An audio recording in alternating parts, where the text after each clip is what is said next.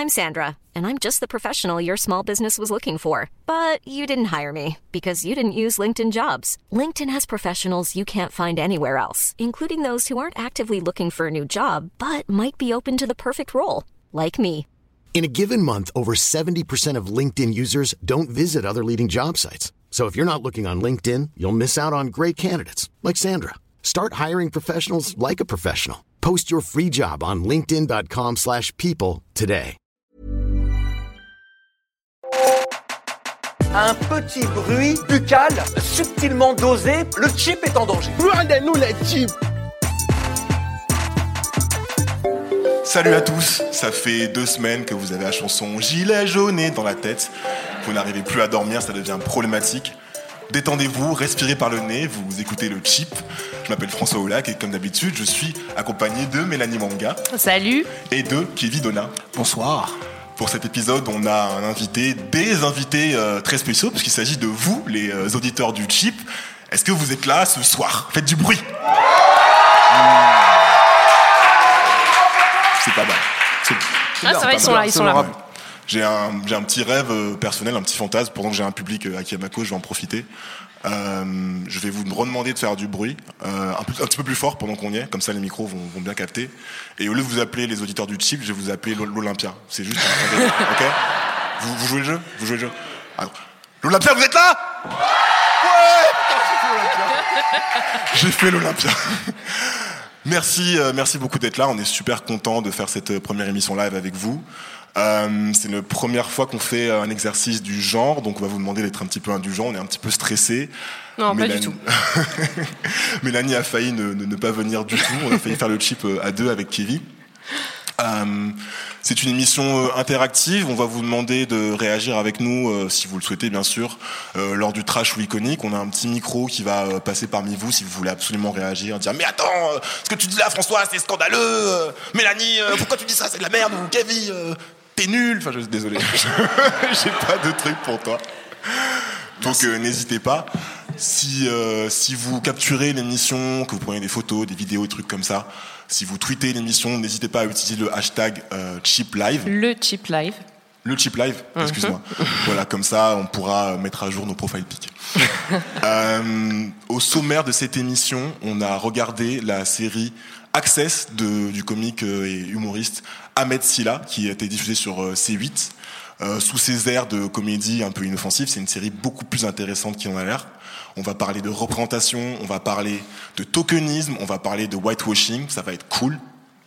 Ensuite, en parlant de whitewashing, on va également faire un jeu en deuxième partie d'émission, le blackwashing. On va prendre des films, on va prendre des séries qu'on aime bien et que je pense que vous connaissez tous, et on va remplacer les acteurs et actrices principaux par des acteurs de couleur. Je vous laisse deviner euh, de quelle couleur. Voilà, Grand remplacement. grand remplacement.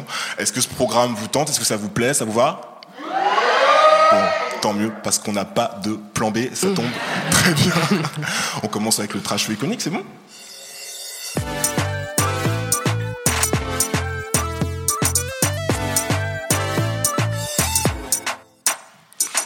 Alors, le trash iconique, euh, c'est moi qui va commencer. Euh, cette semaine, euh, je, vais, vous- je vais juste vous poser la question parce qu'on on en profite, on est entre nous. Euh, vous avez vu le trailer d'Avengers Infinity War qui est tombé? Vous l'avez trouvé trash ou plutôt iconique? Ouais, la, la salle est partagée. Si vous voulez, qui, a, qui a trouvé ça trash? Qui a trouvé ça iconique? Si, lui, là, le monsieur. là. Il a les deux opinions. Les deux. Oui, donc euh, j'ai trouvé le trailer euh, assez iconique, puisque euh, c'est le meilleur film de tous les temps. Ah. Très équilibré, ouais, Voilà, comme, euh, c'est tout. Comme avis. Ok. Eh ben, euh, moi, je vais vous dire pourquoi euh, j'ai trouvé que Thanos et par extension, du coup, Marvel et Disney euh, méritent un trash. Euh, la raison, en fait, de mon courroux, c'est euh, ce trailer qui vient de sortir, du coup. Donc, on va en écouter un petit bout. Thanos a fait exactement ce qu'il avait promis. A anéanti 50% de tous les êtres vivants.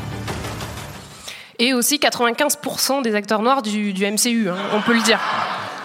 Euh, alors moi je pense en fait que ce qui s'est passé c'est que les cols blancs euh, de Disney et de Marvel ils n'avaient pas prévu que Black Panther ça allait être un phénomène de société en fait. Euh, on peut rappeler que ça a rapporté un milliard et 350 millions de dollars au box-office en 2018, ce qui est quand même pas rien. Dans le dernier euh, film euh, Avenger Infinity War, euh, on voit en fait le traitement du, du Wakanda, c'est un peu fait par-dessus la jambe. On rappelle que c'est le pays mythique d'où vient Black Panther. Et euh, pff, on voit quoi? Un, coup de, sou- un coucher de soleil un peu à l'arrache, euh, un laboratoire Petit avec. voilà, tu vois, un peu petit budget, un laboratoire avec une cellule pour sauver les colons blancs qui sont là. Enfin, pff, la, la- la- la bagarre en 3D euh, dans le terrain vague était vraiment pas ouf. Puis, tu vois, avec Black Panther, on est censé avoir kiffé le Mais film. non, et c'est tout. pas Mais non, on parle de. c'est- Ah, t'as rien suivi, on Ah, parle de, Infinity War. sais quoi, 1. j'arrête, j'arrête. Mais j'y connais rien en MCU en même temps. Et euh, ouais, moi j'ai trouvé que les efforts envers, en- en- envers les personnages noirs euh, qui sont hyper populaires au final de Black Panther ont été euh, minimum quoi. Et euh, du coup, Infinity War, ça raconte comment le méchant Thanos veut détruire 50% des êtres vivants en collectionnant des pierres d'infinité pour un gant euh, qui lui permettra de claquer les doigts et, spoiler alerte, éliminer 50% euh, de, la population euh, de l'univers. Donc voilà, les gens partent littéralement en poussière une fois qu'il a claqué des doigts. Et ce qui reste très intéressant, c'est que au final, il y a très peu de héros noirs en vie à la fin du film. Alors moi, j'ai fait deux petites catégories. On a les morts collatérales, celles des gens qui se sont opposés à Thanos lors de sa quête, et on va dire les morts par claquement, quoi. Alors, euh, les morts par Thanos, on peut compter sa fille Gamora. Dans le film, elle est verte, mais elle est incarnée par Zoé Saldana, donc qui est noire, dans quand même. hein. donc vie. je la compte. En voilà. Ensuite, on a Heimdall qui est incarné par Idris Elba, qui est mort. Et dans les morts par claquement, on a donc T'Challa le King lui-même, hein, donc aucun respect. Euh, le plus gros de l'armée du Wakanda. On a aussi Falcon, Sam- euh, alias Sam Wilson, qui est le pote de Captain America. Et on a aussi Nick Fury, Samuel L. Jackson lui-même, quoi. On est sans nouvelles de Nakia, de Fury, de Ramonda, qui est la maman de Black Panther, ni même de Wakabi, donc Daniel Kaluuya. Et ils n'ont même pas en fait été conviés dans le film, encore une fois, parce que les gens, ils n'avaient même pas prévu que Black Panther, même avec des méga stars, pourrait marcher. Donc euh, personnellement, je crie vengeance. Euh, il reste que Okoye, donc euh, Dana Igorira et Mbaku, qui, sont, qui survivent de manière sûre et certaine, ce qui fait en fait deux personnages secondaires noirs pour tout le MCU qui ont survécu. Donc euh, voilà, moi j'ai un peu le seum personnellement. Ils ont fait le ménage. voilà, c'est ça. Donc il faut savoir qu'il reste, euh, dans ce trailer, on voit les gens qui ont survécu, on, on voit qu'il reste Clint, donc euh, je sais pas, le mec là qui tire des flèches. C'est Qui- Ar- Arrow, non Non, mais non, c'est. Je connais vraiment rien sur la Arrow, je suis désolé. Il nous reste Ant-Man, qui est complètement inessentiel, on peut le dire. Il est blanc. Oui, bah voilà, c'est ça. Je, je mets en relief les gens qu'ils ont gardés, quoi. Oui, par Bon, rapport bref. à oui. Et il reste Black Widow qui traîne quand même depuis 125 ans de dans le MCU sans avoir eu son propre film solo. Enfin, bon. Donc moi j'ai plusieurs questions qui se posent. Euh, Thanos est-il républicain, identitaire, CRS Que font les gilets jaunes? Enfin je, je je sais pas quoi. Euh, du coup je serai dans mon siège de cinéma le, jour de la sortie en avril prochain et euh, j'ai bien l'intention que chaque habitant du Wakanda soit ressuscité dans une forme olympique, surtout Shuri qui est la meilleure princesse Disney ever pour moi. Mais si vous n'êtes pas d'accord, vous avez le droit d'avoir tort, c'est pas grave. Euh, donc voilà, je décerne donc à Marvel, Disney et Thanos, un trash de vibranium. Et euh, je demande des réparations pour les noirs du Wakanda et de Marvel, Wakanda Forever. Lourd, lourd. Moi, mon iconique, cette quinzaine, il est belge. Est-ce qu'il y a des Belges dans la salle par hasard? Et la Belgique. Euh, j'ai- J'aime bien la Belgique. J'ai vu les chiffres du chip et apparemment, c'est le deuxième pays où on nous écoute le plus. Donc, euh, bi- bisous la, Belgique. Euh, bref, mon, mon iconique cette semaine, c'est une jeune femme qui s'appelle Laura Senguiyumva. Elle est belge et rwandaise. Euh, et j'ai entendu parler de son initiative dans une excellente émission de France Inter qui s'appelle Full Continental, présentée par euh, Caroline Gillet, belge elle-même. Euh, Laura, donc euh, l'héroïne du jour, fait ce qu'elle appelle de l'artivisme entre l'art et l'activisme. Et en fait, il y a quelques jours, c'était la Saint-Nicolas, et en Belgique et aux Pays-Bas, euh, la Saint-Nicolas, c'est un peu le, le mois du blackface, c'est gratuit. Euh, donc, je résume si vous connaissez pas. La, la Saint-Nicolas, la fête de la Saint-Nicolas, donc on a ce personnage qui est toujours accompagné euh, de son collègue de travail slash esclave, ça dépend des versions, euh, Svartepit, Pierre le Noir. Et Pierre le Noir punit les enfants méchants. Mel, tu voulais qu'on demande en trash ou iconique, est-ce que le blackface c'est trash? Non, bon, Ou iconique je, je, je sais pas. Euh, mais en tout cas, ça cause beaucoup de, de débats et de colère. Et cette artiste, Laura, elle veut pas supprimer la tradition, mais elle veut la faire évoluer. Et donc pour elle, le problème, c'est que si le, le seul personnage noir du, du folklore belge euh, c'est Svartepit, il est euh, le seul noir, il est méchant, c'est un esclave, euh, il vient punir les enfants qui n'ont pas été sages, ça fait beaucoup. Donc on enseigne, pour elle, on enseigne aux enfants à avoir peur du noir, Et, on, on pense même pas aux, conséquences que ça peut avoir sur, sur les enfants noirs eux-mêmes. Donc du coup, elle a créé une sorte d'alternative qui s'appelle Queen Nicolas. C'est comme Saint Nicolas, elle apporte des cadeaux aux enfants. Comme Saint Nicolas elle porte une mitre. Est-ce que vous savez ce que c'est une mitre? Un je, animal je, je savais pas non plus. Non, c'est C'est la- une sorte de, de- de c'est un couvre-chef. ça, C'est un le couvre-chef euh, des, des évêques. Et donc, du coup, elle réinterprète complètement euh, Saint-Nicolas. Ouais, donc c'est la mythe de Queen Nicolas. Saint Nicolas a une mitre. Hein. Queen Nicolas a une mitre de forme un peu plus vulvique, euh, faite de cheveux, un peu parce que t'as tout ce symbole sur la, la barbe blanche, tu vois. En fait, l'homme blanc est célébré même dans tous ses attributs physiques, tu vois. Et donc, faire la mitre en cheveux, c'était un peu une réinterprétation de la barbe blanche et une façon de aussi avoir une célébration euh, capillaire, on va dire, du personnage. Donc euh, c'est un peu inspiré des tressages et des tissages, donc c'est plus un tissage euh, sur une structure, quoi, avec des perles euh. Donc, en fait, pour, euh, pour Laura, la question capillaire a été assez fondamentale dans sa question parce qu'elle porte des dreadlocks euh, à la ville quand elle n'est pas à Queen Nicolas. Donc, c'est pas toujours facile, notamment dans le milieu professionnel. Et puis, dans l'ensemble, dans cet épisode de Fou, Continental, il pousse une belle réflexion sur, sur la ville de Bruxelles, très cosmopolite. Laura affiche une belle volonté d'inclusivité. Elle parle de, de créolisation de Bruxelles. Elle mentionne la, elle mentionne la, présence de nombreuses communautés linguistiques, religieuses, etc. On peut dire que qu'en Belgique, le, le multiculturalisme est omniprésent fort comme congolais dans rue de Rue de Bruxelles. Bruxelles. Euh, bref, l'initiative de, de Laura est super cool. J'ai trouvé ça farfelu, osé et nécessaire, finalement très belge. Euh, tout ça, ça se passe dans le contexte de la réouverture du musée de Tervuren, donc qui est le musée royal d'Afrique centrale, euh, donc voilà, qui retrace euh, l'épopée euh, coloniale belge, et qui est fermé depuis euh, 2013 et qui réouvre ses, ses portes ce mois-ci. Donc euh, il y a beaucoup d'attentes, notamment parce que euh, le musée maintenant se veut décoloniser, donc euh, hâte Ah. de voir ce que ça. On attend. Euh, hâte de voir, hâte de visiter ça et de voir ça par moi-même. Donc euh, félicitations à Laura et, et c'est cool.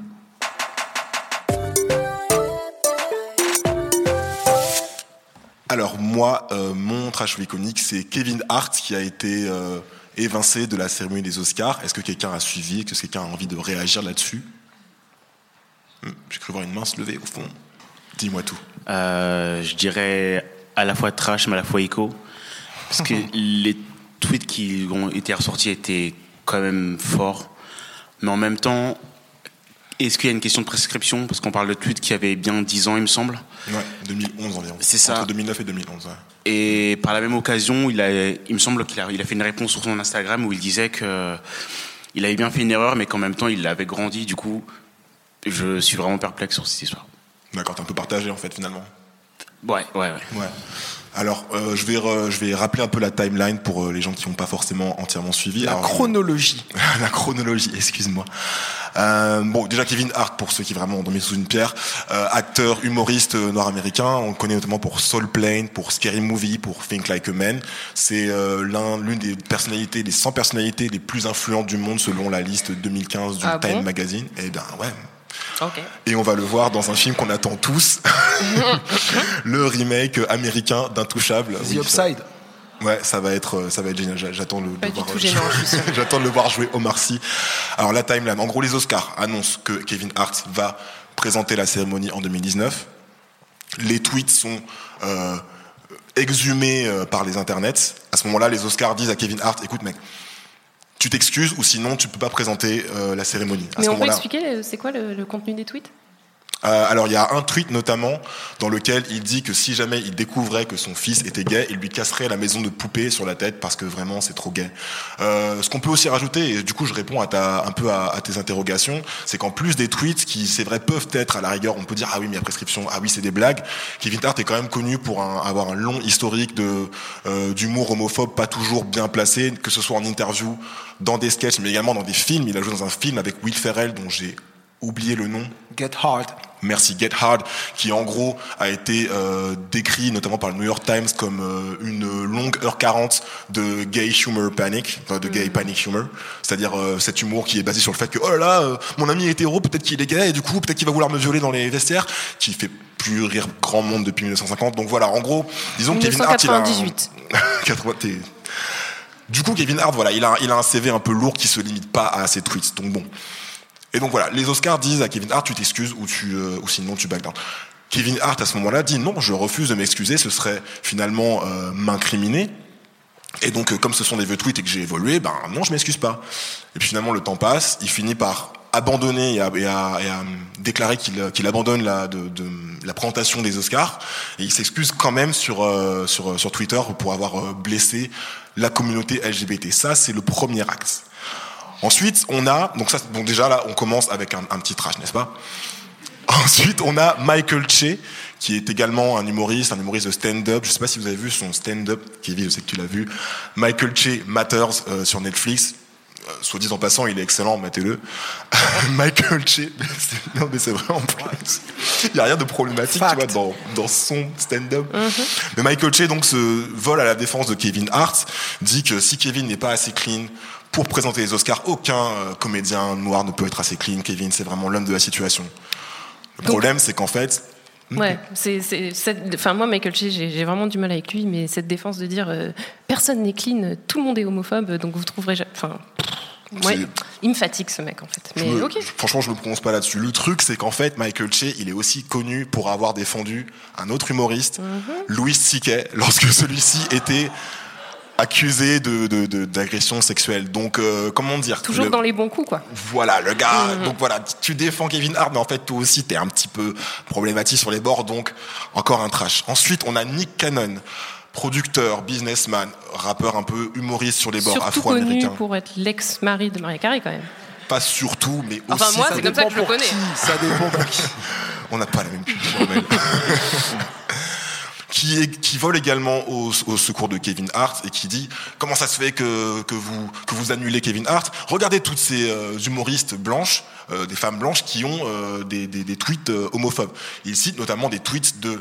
euh, Amy Schumer, Amy qu'on a tous Silverman. déjà annulé, donc euh, oui, Next. Amy, Amy Schumer, comment euh, elle s'appelle euh, Sarah Silverman. Sarah Silverman et euh, que j'aimais bien en plus Chelsea Handler qui, euh, Ouais. qui utilise tout le mot fag, le mot euh, tapette euh, dans leur tweet. Ils disent voilà, si lui euh, n'a plus le droit de, de présenter les Oscars, qu'est-ce que vous faites de ces femmes-là? Le problème c'est que mec, euh, on n'a pas demandé à ces femmes-là de présenter les Oscars, donc ok, ce que dit c'est problématique, mais encore une fois, this is not the point. Donc ça non plus. Ça va pas. Bon bref, il y a un peu une réaction en chaîne de gens un peu trash ou un peu à côté de la plaque qui ont essayé de tous se défendre plus ou moins Kevin Hart sans succès, Kevin Hart euh, inclus. Et euh, donc dans, cette, dans ce grand euh, shitstorm, moi ce que je me demande c'est qui euh, en fait va euh, décerner le vrai vrai vrai trash, enfin le, le plus gros on va dire de la situation, c'est l'Académie des Oscars elle-même en fait. Parce que finalement, si l'Académie des Oscars se souciait vraiment de justice sociale, déjà on sait que l'Académie des Oscars a un gros problème d'inclusivité, Oscar So White en 2016 notamment, beaucoup de présentateurs également de, de la cérémonie qui ont dit des choses très controversées. Je pense à Chris Rock et sa blague sur les Asiates. Je pense à euh, Seth, MacFarlane qui était un peu borderline aussi. Bref, les La La Oscars. Land qui a gagné des prix. La Land qui a gagné des prix. S'ils se, C'est pas la même chose. hein. si, si les Oscars se, si les Oscars se souciaient de justice sociale et s'ils en avaient vraiment quelque chose à foutre de l'homophobie supposée de Kevin Hart, déjà ils n'auraient pas dit à Kevin Hart excuse-toi euh, et tu pourras avoir le job. Ils auraient dit Kevin, tu es homophobe, tu ne présentes pas la cérémonie. Là ils lui ont dit bah si tu t'excuses c'est bon ça passe. Donc euh, déjà il y a un gros problème. On voit que c'est une pure hypocrisie et que c'est une question de, de communication finalement. Bah, après, moi, je veux juste rajouter que les Oscars, euh, il y a une très forte. Enfin, c'est c'est quand même le truc des, des gays, quoi. Enfin, les, Oscars, c'est the, the Gay Super Bowl. C'est souvent sous-titré comme ça. Enfin, et du coup, c'est vrai que si tu offenses la communauté gay, euh, qui quand même, euh, enfin, il y a peu de gens qui regardent les Oscars, mais euh, tu vois, enfin, cette communauté-là, elle tweet, elle regarde, et du coup, enfin, tu, tu, déjà, tu te tires une balle dans le pied dès le début, quoi. Donc, euh, Bah, c'est marrant parce que moi j'ai vu des articles passer qui disaient justement que Oscar so white certes, mais Oscar so straight aussi. Parce que à part Oui, ah non, Patrick mais- Harrison, à- Non, Neil mais Patrick dans- bien sûr, je dis pas dans, le, dans, le, dans la représentation et dans, ce qui, dans ce que les Oscars proposent. mais sûr. en tout cas, les, les fans des Oscars, euh, c'est clairement ça. Quoi. Bien Donc, sûr. euh, Et donc, bon, bah, cerise sur le, le gâteau de merde, faut pas oublier que les Oscars, l'an dernier, ont nommé Casey Affleck, euh, accusé de, de viol ou d'agression. qui a euh, payé euh, une, euh, enfin, deux le- femmes euh, Ouais. qui l'avaient accusé euh, de viol et d'agression sexuelle. Voilà. Et euh, Mel Gibson, qui est quand même le mec qui est plus raciste que tous tes oncles racistes euh, réunis. Donc voilà, si les mecs se préoccupaient vraiment de justice sociale, déjà ils auraient donné l'Oscar à DiCaprio pour euh, Wall Street. Hein, ils l'auraient pas filé à. Quoi? Bah, Loup Wall Street, parce qu'il a eu pour The Revenant. Mais qui est-ce qu'il a eu euh, Qui face est-ce à qu'il a lui cette année-là, euh, ouais le- mec qui a fait euh, le film, le biopic sur, euh, Hein sur Stephen Hawking. Ah, Ah oui. Comment il s'appelle déjà? Euh, Bénédicte. euh, Non, non, non, pas, pas Cumberbatch. Ah oui, Voilà, Eddie. Redmayne. Exactement, Eddie Redmayne. Donc bref, première injustice. Donc voilà, bref, en gros, les Oscars sont les, finalement les plus problématiques et euh, je pense qu'il faut pas se tromper d'ennemi. Kevin Hart ne mérite pas de présenter les Oscars, il y a aucun souci avec ça, mais euh, faut s'en prendre aux hommes, mais faut aussi et surtout s'en prendre aux institutions et aux injustices systémiques qui permettent justement à ces hommes problématiques de continuer à exister et à prospérer. Voilà.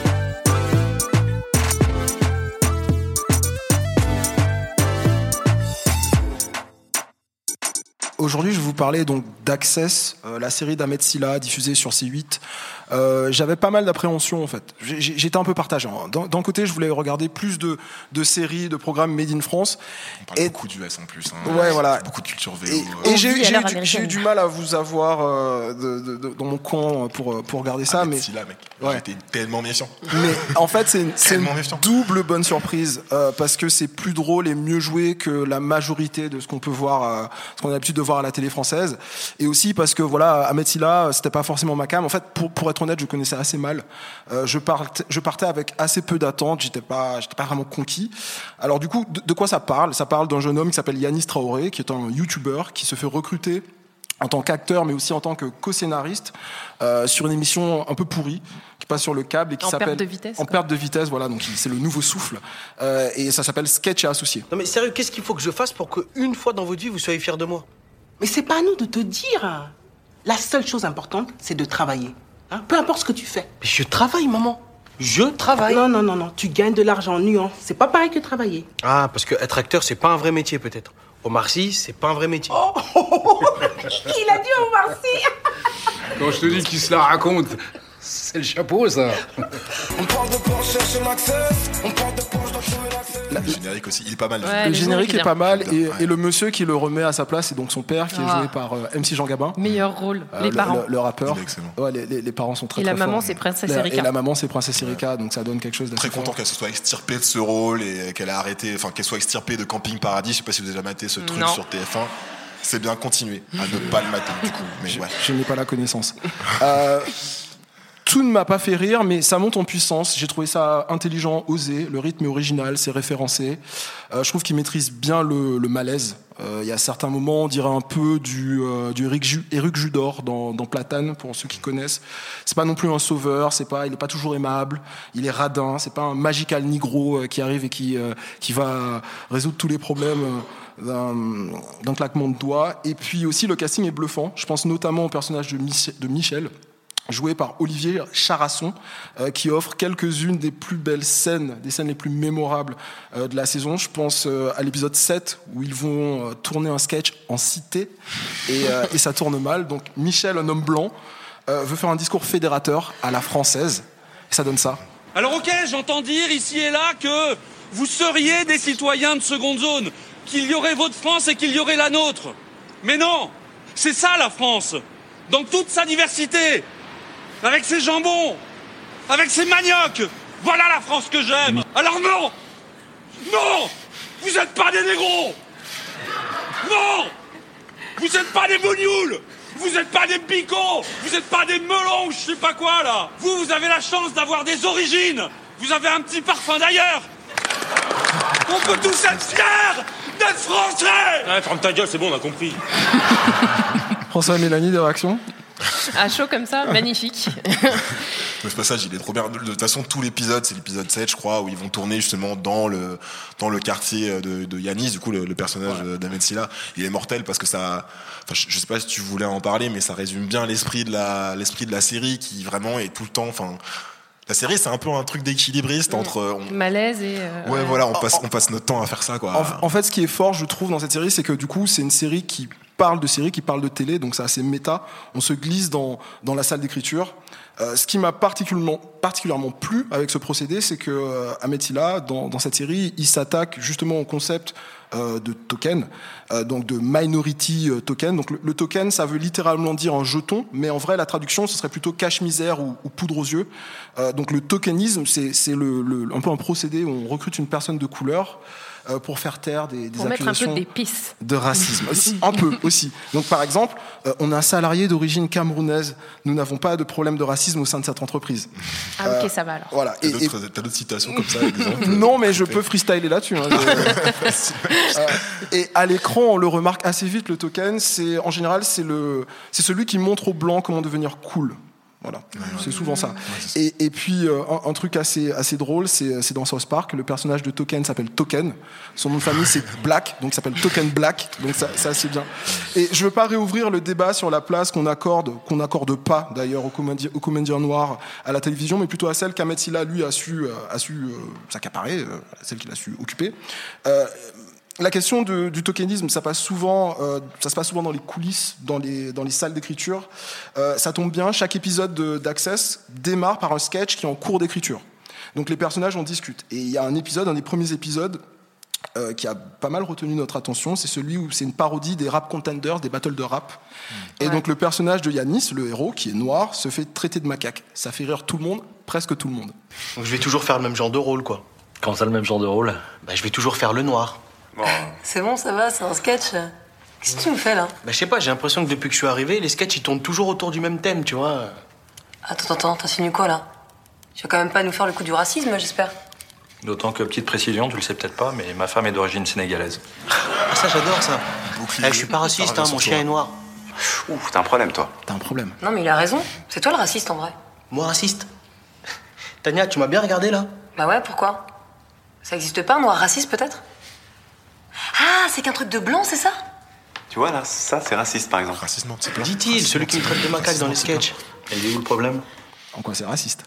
Euh, Se poser la question. François, tu avais des, des, des réflexions, des choses à dire sur les, les salles d'écriture. Ouais, ouais, ouais, ouais, ça m'a beaucoup fait, euh, ça m'a beaucoup fait réfléchir, ça ça m'a beaucoup fait euh, gamberger ce, ce passage et en, en règle générale le, le- le procédé de la série qui finalement est très, euh, très méta, on va dire, sur la création. On parle beaucoup, à la fois dans les médias, entre nous et puis euh, même dans, dans ce podcast, de la représentation des, des, des personnages de, de couleur et de minorité à l'écran, mais on n'en parle pas beaucoup justement de que deviennent ces personnes euh, dans les salles d'écriture et derrière les caméras en fait je trouve que ça met euh, la lumière justement sur cette problématique qui est le manque de personnes noires dans les euh, dans les salles de scénario, les euh, les writers room comme ils disent euh, en, en outre-Atlantique. Alors il y a une étude de l'université UCLA qui a été commandée par The Hollywood Reporter en 2017 qui euh, qui a balayé 234 séries américaines euh, tout network confondu, vous savez, à la fois de l'audiovisuel public, euh, le- les, les chaînes du câble, Les comme euh, plateformes de streaming. voilà, tout ça. Donc euh, 234, c'est quand même un, un bon corpus. Et, euh, et ils ont vu combien, quel était le pourcentage de- d'écrivains et de scénaristes noirs euh, dans les salles de- de- d'écriture de, ces séries. Est-ce que vous voulez essayer de deviner? Est-ce que quelqu'un peut, peut me hurler un chiffre comme ça? 45 C'était 4,8%, donc ouais, c'est quasiment euh, 5%. On peut l'applaudir. Bravo, le juste prix 5%. euh, je pense que si vous enlevez euh, Issa Rae et euh, Power, euh, 50 Cent, Power et, euh, et Atlanta, ça en fait genre. euh, Queen Sugar, ouais. voilà, ça en fait genre 3 et 3 Renois. Sachant que l'étude euh, soulève également qu'il y a environ jamais plus de deux personnes noires par, euh, par salle. Donc Sinon, on doit les que- séparer. C'est ça, ça voilà, euh, divisé pour mieux régner. Disons que le problème, c'est que moins, moins les personnes noires sont nombreuses dans une salle d'écriture, plus il est difficile forcément pour elles de ben, d'imposer. plus, plus ils sont susceptibles de se retrouver dans des situations comme on a entendu dans l'extrait en fait, où tout le monde Voilà. dit mais non, c'est pas raciste, Voilà. et toi t'es le seul noir et tu tu fais pas- ok. Exactement, tu peux pas imposer, euh, imposer tes choix, imposer ta vision euh, finalement euh, des personnages et de l'écriture. Donc si on n'a pas beaucoup de personnes noires qui écrivent les personnages, forcément à l'écran on va continuer à avoir des personnages noirs stéréotypés comme c'est le cas dans toute la production française qu'a- qu'a- quasiment. Presque, pas complètement. Quasi. Euh, Quasiment, quasiment. Alors j'ai évidemment, euh, c'est toujours plus compliqué en France. Il n'y a pas de statistiques ethniques, il n'y a pas tellement de. Les writers' room tels qu'on les entend euh, outre-Atlantique n'existent pas vraiment à proprement parler. euh, dans- Elles fonctionnent différemment en tout elles cas. fonctionnent différemment. Donc euh, j'ai pas de chiffres sur le pourcentage de, de, de scénaristes noirs en France. Ce qui est sûr, je fais au doigt mouillé, c'est que c'est très très très très très très très peu. C'est euh, mon, mon estimation personnelle. Et Tu peux du faire coup, de la recherche scientifique. mais je crois que je suis prêt. Euh, Et puis du coup, je me suis demandé, mais justement, Access, est-ce que Access est une euh, est une série noire? Est-ce que justement, euh, qui- écrit Access? Et Alors, verdict. Qui est derrière Access? Bon bah, il s'avère que oui, c'est bien, c'est bien Ahmed Silla, ça aurait pu ne pas être le cas. hein. Ouais. Euh, la boîte de production qui euh, produit donc euh, Access, euh, en partenariat avec C8 évidemment, c'est euh, Alice Prod, donc euh, Silla en, en- en anagramme, et donc c'est la boîte de prod de Ahmed Silla et de son grand frère Moussa Silla. Donc je, là, non, là non plus, je suis pas sûr. Corrigez-moi si vous avez des contre-exemples. Corrigez-moi également si vous avez des contre-exemples. Mais je crois que c'est la première, je crois que c'est la première série noire que je, que je regarde en France, la première série. Je, je suis sûr qu'on va avoir des tweets vénères de Mais vous avez pas parlé de cette Et- série en 80 Et ma web série Vous avez pas parlé de web épisodes. série de, à, à 100 vues. euh. Non, mais s'il y en a qui, qui se, qui se nomment. Mais voilà, je trouvais ça, euh, je trouvais ça intéressant. Évidemment, ils ont été aidés dans, dans l'écriture et dans le développement de la série, mais ça reste quand même eux qui ont les, euh, les, les, les clés de la, de, de la dimension euh, créative. Je trouve ça important. Il y a une euh, interview de Princesse Erika justement qui joue la mère de Ahmed Silla dans la série euh, sur Pure People qui dit je suis très fier d'avoir participé à ce projet parce que c'est Ahmed Silla, c'est Alice Prod, donc déjà c'est des Renois. Je, vous- je vous la cite. hein. Donc déjà c'est des Renois. Yes. J'aime pas trop dire ça, mais j'aime dire ça en vrai. Ce dit. Et je trouve que c'est bien que à la production, à l'écriture, il y ait des personnes issues de l'immigration comme nous qui ne soient pas juste devant les caméras à se faire filmer. Voilà, c'est ce que Princesse Erika dit de la série. Donc je pense que c'est quand même assez rare pour être Princesse souligné. Erika écoute le chip. Je, bah, je, je l'enjoins à le faire. Euh, voilà, ça m'a juste, ça m'a juste euh, inspiré ces, euh, ces, ces réflexions-là sur euh, la, la diversité. Je sais pas si vous avez des, des, des trucs Ouais, moi je voulais juste rajouter qu'un truc euh, de- sur cette série, moi qui m'a vraiment plu, c'est que j'ai vraiment ri. Je m'attendais pas, je m'attendais juste à observer la série, de dire ok, c'est des noirs qui l'ont fait, ok, il y a Ahmed Silla. Je sais que les jeunes adorent Ahmed Silla, les, les ados en fait, il y a vraiment une, une vraie effervescence autour de, de ce mec. Euh, mais quand j'ai vu la série, je me suis surprise à rigoler. Quoi. Je me suis dit, mais c'est bien écrit. Alors, en termes de réalisation, je suis pas hyper fan, je trouve que c'est pas hyper bien filmé, hein. mais c'est bien écrit quoi. Non, mais c'est vraiment bien écrit et j'ai été très agréablement surprise. Donc, Curiosité, t'as maté son stand-up qui est disponible sur Netflix? Bah, vous m'avez tous, tous les deux dit que c'était un peu nul. Donc, C'était euh, une question rhétorique. Non Du coup. tu l'as maté, t'en as pensé quoi? 17 minutes. 17 minutes. C'est du one man show, c'est pas vraiment du stand-up.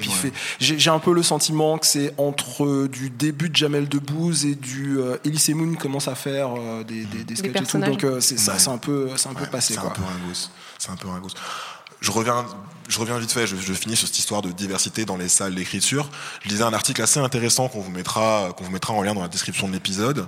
C'est une scénariste noire américaine qui travaille sur la série Atlanta et qui en gros euh, fait une tribune pour euh, raconter un peu le, à la fois les difficultés systémiques que la machine de Hollywood, qui est une machine très euh, euh, blanco-centrée et très bien huilée et très ancienne, euh, la façon dont la machine de Hollywood a du mal à se, se renouveler parce qu'il y a plein de process, il y a plein de, il y a plein de, c'est des grosses machines, c'est des grosses, des grosses structures qui du coup ont pas beaucoup de, de, de, de souplesse, qui n'ont pas le temps de, de, s'adapter, on va dire, euh, au temps. Euh, et elle raconte également euh, la richesse que tu qu'on peut avoir dès qu'on met des personnes euh, différentes du, du modèle classique dans les, mais dans les d'ailleurs, salles. c'est pas la seule femme de la, de la Writers Room d'Atlanta. Il y a pas un truc comme ça Non, non, ils ont C'est- que des- au contraire, ils ont que des black writers. Attends. Ouais, Oui, non, mais c'est pas la seule Ah, femme, noire. Ah, ah, je peut-être. crois que c'est ça. Ah, et que Chacun sa lutte, hein. Elle Ah. sexualité, ça va deux minutes. Hein. et qu'elle disait que le fait d'être la seule femme noire, Mm. en plus dans une série qui est hyper exposée comme Atlanta, c'était assez euh, surréaliste. Quoi. Et on, on a tendance à, on a tendance à voir la, la question de la diversité, vous avez entendu le AY à la fin, comme euh, une sorte de, de, de, de choix politique pour euh, faire plaisir euh, aux, minorités. Mais en fait, c'est pas, déjà, c'est, pas ça. C'est juste une question de, de d'essence et d'opportunité pour tout le monde. Et puis c'est aussi, ça permet aussi d'avoir des histoires différentes et de, de, de qualité en fait. Et donc la, la scénariste qui écrivait cette, cette tribune dans le Guardian, euh, elle donne cette anecdote. Elle rencontre un mec qui lui dit franchement, euh, votre série Atlanta, c'est ma série préférée ever. Le mec, c'était un mec de 60 ans du Texas. Donc euh, je trouve que c'est un bel exemple. sport est permis. Qui a sûrement voté trois fois pour Obama. c'est ça? C'est ça. Mélanie, C'est la référence. Oui. tu, euh, tu voulais me, tu, tu m'as envoyé un article qui est très très bien de The Undef- Sur, euh, sur que sont devenus nos tokens des années 70, 80, 90, sur euh, des, des- des personnages cultes euh, de séries qui étaient un petit peu des, comment dire, des stéréotypes, de, des archétypes de tokens. Tu peux Ouais. nous en dire un petit peu plus? Ouais. Alors l'article s'appelle De Dawson à Buffy, à Fra- Frasier à Seinfeld. Qu'est-il arrivé à ces acteurs noirs isolés et tokens?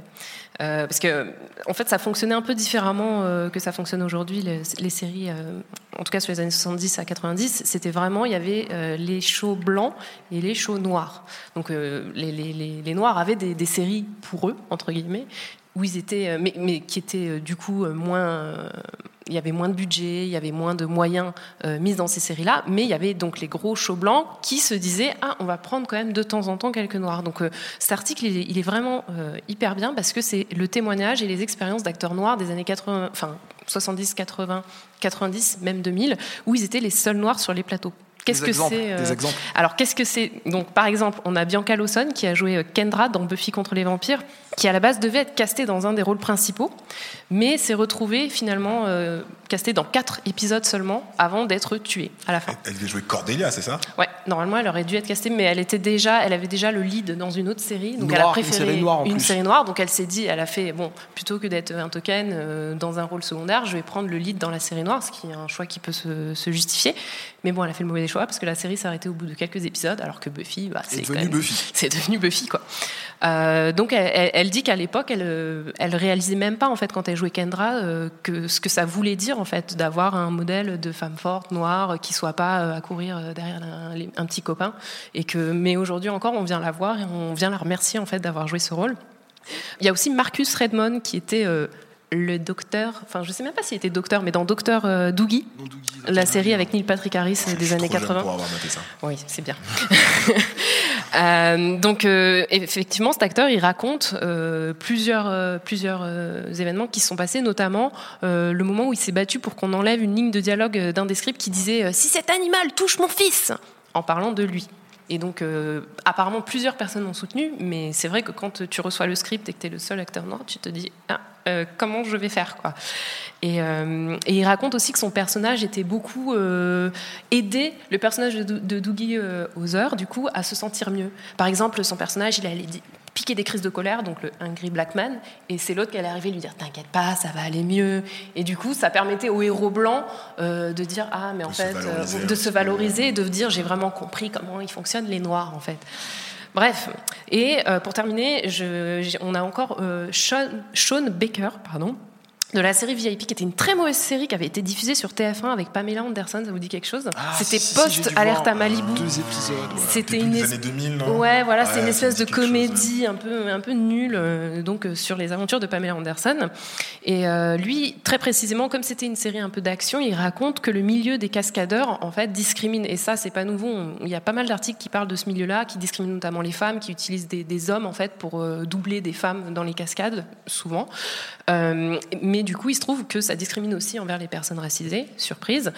Et euh, généralement, euh, il, y avait, il raconte une tendance à penser que les, les cascadeurs noirs ne sont pas capables d'eff- d'effectuer des cascades difficiles. Même là, enfin. le racisme a des coins, des angles morts auxquels Voilà. j'aurais même pas pensé, tu vois. D'hab- D'habitude, la théorie raciste, c'est qu'au contraire, les hommes noirs, ils sont un peu plus Oui, mais, athlétiques. tu et vois, tout. Tu vois, ils Pas sont, pour- ils sont, c'est de la force brute. Tu vois, ils sont Ah. pas, ils sont pas très intelligents. D'accord, Enfin, tu- tu- bon, bref, Euh, racisme find a way, quoi. C'est voilà. Euh, du coup. euh, ils préfèrent donc peindre un blanc en noir plutôt que d'embaucher un acteur noir pour faire une cascade. Donc blackface au calme, tout va bien.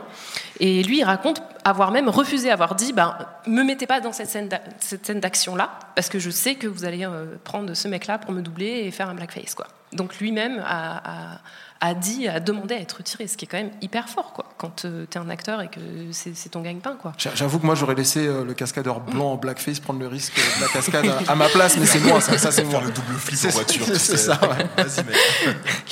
Euh, donc ouais, vraiment c'est un article à lire, c'est très intéressant, ça permet de revoir des, des visages qu'on avait un peu oubliés. Il y a aussi euh, la, la, pers- la, la fille de Mel- Melrose Place, je sais pas si vous vous souvenez de la saison 1 de Melrose Place, où il y avait une Vanessa Williams. Exactement, une actrice noire qui a été virée en saison 2 parce que les, les- les- le public n'arrivait pas à s'identifier à elle. Tu comprends? Et, et si je me souviens, ce qu'il disait aussi dans l'article, c'est qu'il voulait rajouter un peu plus de sexe entre les personnages, Oui, et il voulait les faire pas, tous euh, coucher les uns avec les autres, et ils se disent ouais, mais s'il y a une noire et qu'ils vont tous coucher ensemble, du coup, bah, le Elle public, ouais, Ah, non. C'est emmerdant. Ouais. C'est emmerdant.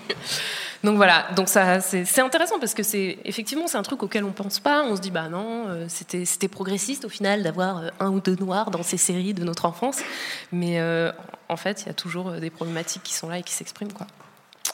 Euh, bah, moi, le, le- sentiment que, que- que j'ai en, en conclusion, c'est que euh, avec, euh, avec Access, on commence un peu à, à- à remettre ça en question dans, dans la télévision française. Malheureusement, la série est un flop, un gros flop.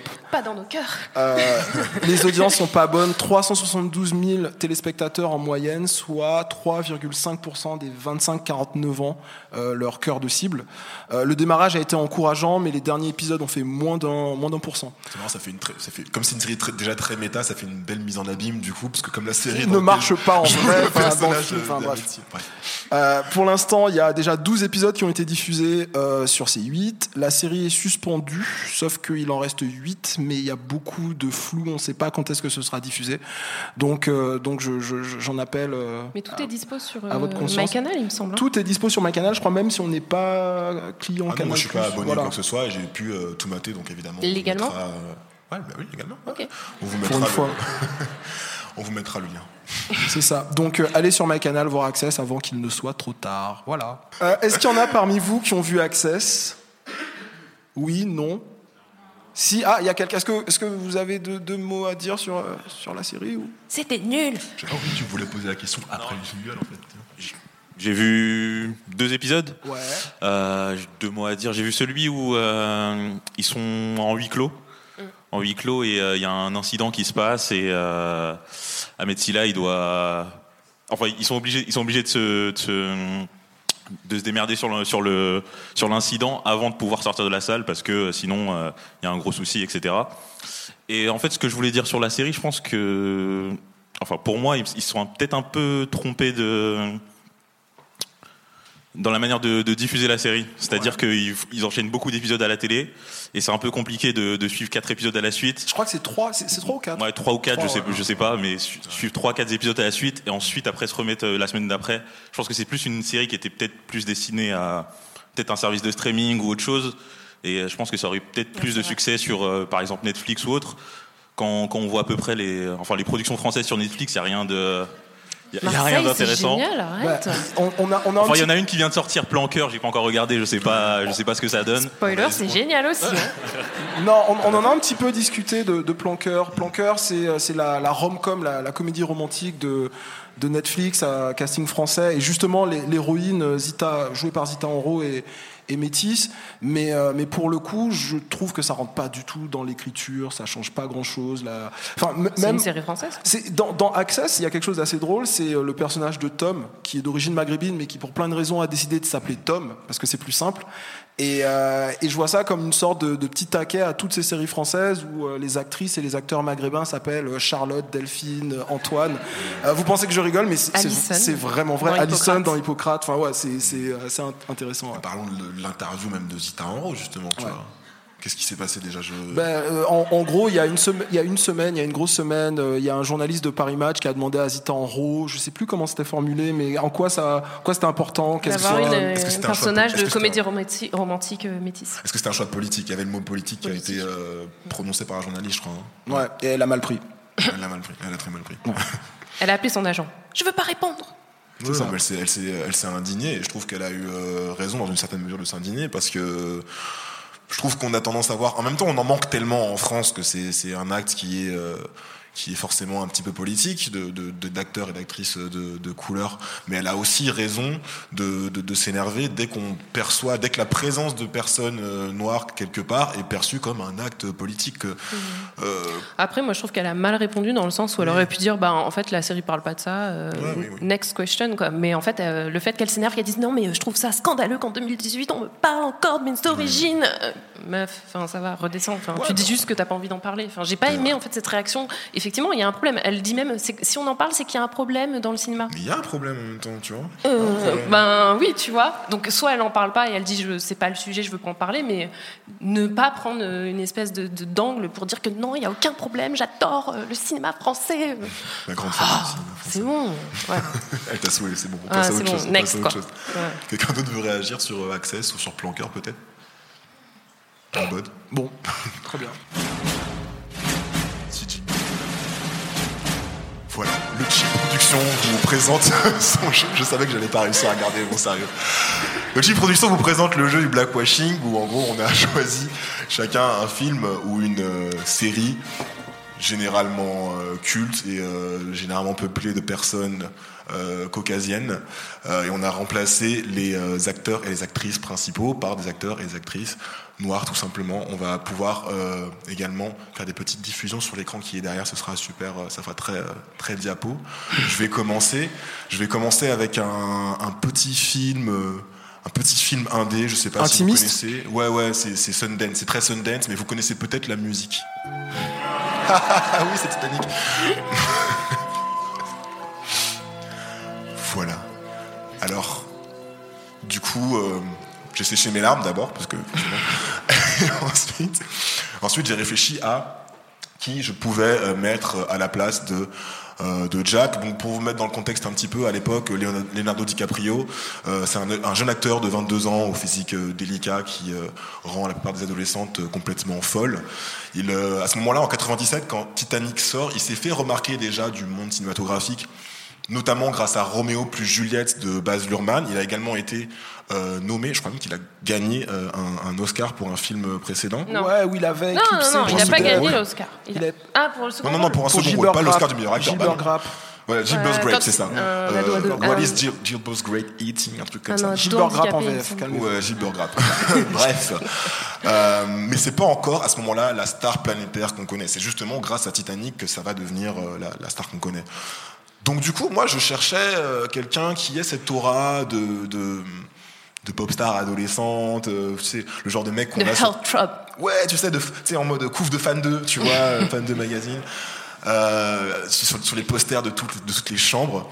Et du coup, euh, j'ai trouvé ce jeune homme. Je sais pas si vous le reconnaissez.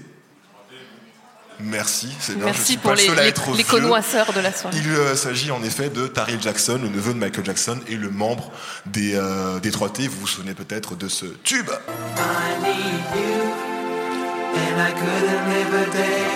Je vois, je vois de l'émerveillement sur des visages. Ceux qui s'émerveillent, vous êtes vieux, donc vous devriez avoir honte. Voilà. À la sortie de Titanic en 97, I Need You est sorti depuis environ euh, un an euh, sur l'album Brotherhood, donc des 3T, qui a été euh, produit, enfin exécutif produced par Michael Jackson. The one, the only. Des Only Only, bien sûr. Euh, et euh, bon, l'album va se vendre à 3 millions de copies dans le monde entier, mais en vrai, c'est un peu un flop parce que il s'est vendu, il a, il a été à la place euh, au 120e, à 127, excusez-moi, je vais y arriver, à la 125, 120. La- 127. Merci, mais la 127e place du Billboard, ce qui est quand même un énorme flop. Mais il va quand même bien se vendre à l'étranger. Voilà, je me suis dit que j'aurais bien vu Tyrell Jackson euh, avec sa, sa- sa- cette petite gueule d'ange faire le rôle de, de- de Jack dans le film. On Et découvre tes c'est euh, cool. Il aurait fait un meilleur choix de carrière et peut-être qu'il serait encore là euh, aujourd'hui. Voilà. Ensuite, on a donc euh, Rose, Kate Winslet.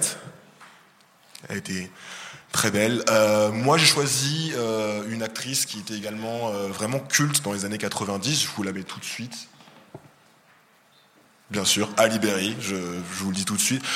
Elle a 10 ans de plus en fait que Kate Winslet, mais bon, déjà elle en fait 10 de moins, donc Black Don't Crack, ça passe. T'aurais pu- t'aurais euh, même pu prendre Angela Bassett. Franchement, ouais. Et, euh, franchement. Et je trouve qu'elle colle bien en rôle euh, de, de, de Rose, euh, de Rose Dawson, parce que bon, elle a, elle a un physique de jeune première comme, euh, comme Kate Winslet. Je pense que c'est un, un des critères pour lequel elle a été choisie. C'est un lead role. Elle était toute jeune à l'époque, elle avait 22 ans, forcément il fallait un, un, physique de jeune première. Elle a également cette intensité dramatique qu'on va retrouver dans les rôles un peu ultérieurs de Kate Winslet. Personnellement, Kate Winslet, c'est une de mes actrices préférées. Euh, je l'ai adorée dans Eternal Sunshine of the Spotless Mind, dans Carnage, et je trouve que c'est une actrice extrêmement talentueuse. C'est une des actrices les plus oscarisées euh, de sa génération. Et Ali Berry, justement, est la première actrice noire à avoir reçu l'Oscar de la meilleure actrice en 2002. Pour Catwoman. non, pas pour Catwoman. Pour Gothica De quoi Pas pour Gothica Non, pas pour Gothica. Je sais pas pourquoi tout le monde hate sur Gothica. J'ai adoré ce film. J'ai euh, j'ai grave flippé. Je l'ai maté en Guadeloupe, euh, seul, dans la maison de mon grand-père, avec des bêtes d'enceinte. Ça, ça a un peu joué sur l'ambiance. Non, mais c'était vraiment flippant. Ok. Non, vraiment, c'était un, un vrai souvenir. Bref, euh, en tout cas, voilà, première actrice oscarisée en 2002 pour euh, Monsters Ball. Et euh, donc voilà, je trouve que c'est une actrice qui a à la fois l'intensité dramatique. Elle a joué dans des, dans des, dans des blockbusters tels que X-Men et Boomerang. Donc voilà, je trouve que et dans X-Men et dans des comédies romantiques comme Boomerang. Donc je trouve qu'elle elle a la- l'élasticité pour le rôle. Voilà. Ensuite, on a Billy Zane, le méchant euh, du film. Ah, on aimait bien le détester lui. Nobody. Avec sa mèche, là. Euh, alors là, j'ai eu un petit, euh, un petit couac en fait. Au début, euh, je pensais à un acteur également culte noir des années 90. Vous le connaissez sûrement, Wesley Snipes. Je voyais bien parce que Billy Zane, le méchant, c'est le mec qui est un peu, c'est un aristocrate avec des, des manières un peu doucereuses, mais en même temps, il a beaucoup de, enfin, on sait que c'est un salaud et ça va se révéler dans le film. Et je trouve que voilà, Wesley Snipes avec son, aura de bad boy, surtout à l'époque. À l'époque, en fait, un an après la sortie du film, il faisait Blade où il a vraiment le rôle du mec badass. À l'époque, il était déjà en plus un acteur assez connu. Il avait déjà fait Les Blancs ne savent pas sauter. Il avait fait déjà des, des films un peu high profile. Bref, je trouvais qu'il collait bien. Et avec son aura de bad boy, je trouvais qu'il y avait cette violence latente qu'on a dans le personnage de Billy Zane qui collait bien. Le petit problème, je sais pas s'il y en a qui sont au courant, c'est que euh, Il a pas payé ses impôts, non? Il n'y a pas eu un. oui, il a été en prison parce qu'il n'a pas payé ses impôts. Mais c'est pas ça le problème. ok. mais c'est un autre problème. En fait, je sais pas si vous savez, mais Ali Berry, elle est euh, quasiment sourde de l'oreille droite depuis euh, le milieu des années 90. C'est pas sur un tournage. euh, Non, c'est Non, pas sur un tournage. C'est euh, suite à des euh, violences euh, subies par son compagnon. On n'a jamais su qui c'était. Ali Berry n'a jamais voulu confirmer l'identité du mystérieux compagnon, mais la rumeur persistante dans le showbiz veut que ce soit Wesley Snipes. justement. Donc je me suis dit bon, Wesley Snipes et Ali Berry euh, sur un même plateau de tournage, ça va pas trop le faire. Et du coup, ben, j'ai changé de mon fusil d'épaule et j'ai pris euh, ce monsieur qui est tout à fait euh, joli, qui s'appelle Jamie Foxx. J'ai j'ai, euh, j'ai une Hein objection. Normalement, c'est le rôle féminin qu'on change. On, on ga- on garde l'acteur et s'il y a un problème entre les deux, c'est la femme qu'on vire. hein. C'est pas faux. Ouais, bon. C'est vrai, en plus, c'est sûrement ce qui se serait passé. hein. C'est vrai, non mais c'est vrai que ça. Bon, bref, euh, j'ai pris Jamie Foxx parce que je trouve qu'il porte bien le, le- le smoking euh, et il a juste un an de moins que Billy Zane, donc voilà, il collait bien. Et à l'époque, en 97, bon, c'était surtout un comique de stand-up. Il faisait également des films euh, humoristiques. Et euh, en 97, année de sortie de Titanic, il était à l'affiche d'un gros navet appelé Booty Call avec euh, Vivica Fox. Voilà, donc je pense qu'il aurait fait un, je pense qu'il aurait fait un meilleur choix avec euh, Titanic. Voilà pour moi. Alors moi, c'est mon choix, c'est pour euh, tous les, les geeks de la salle, ce qui est à peu près tout le monde aujourd'hui en 2018, on va pas se mentir.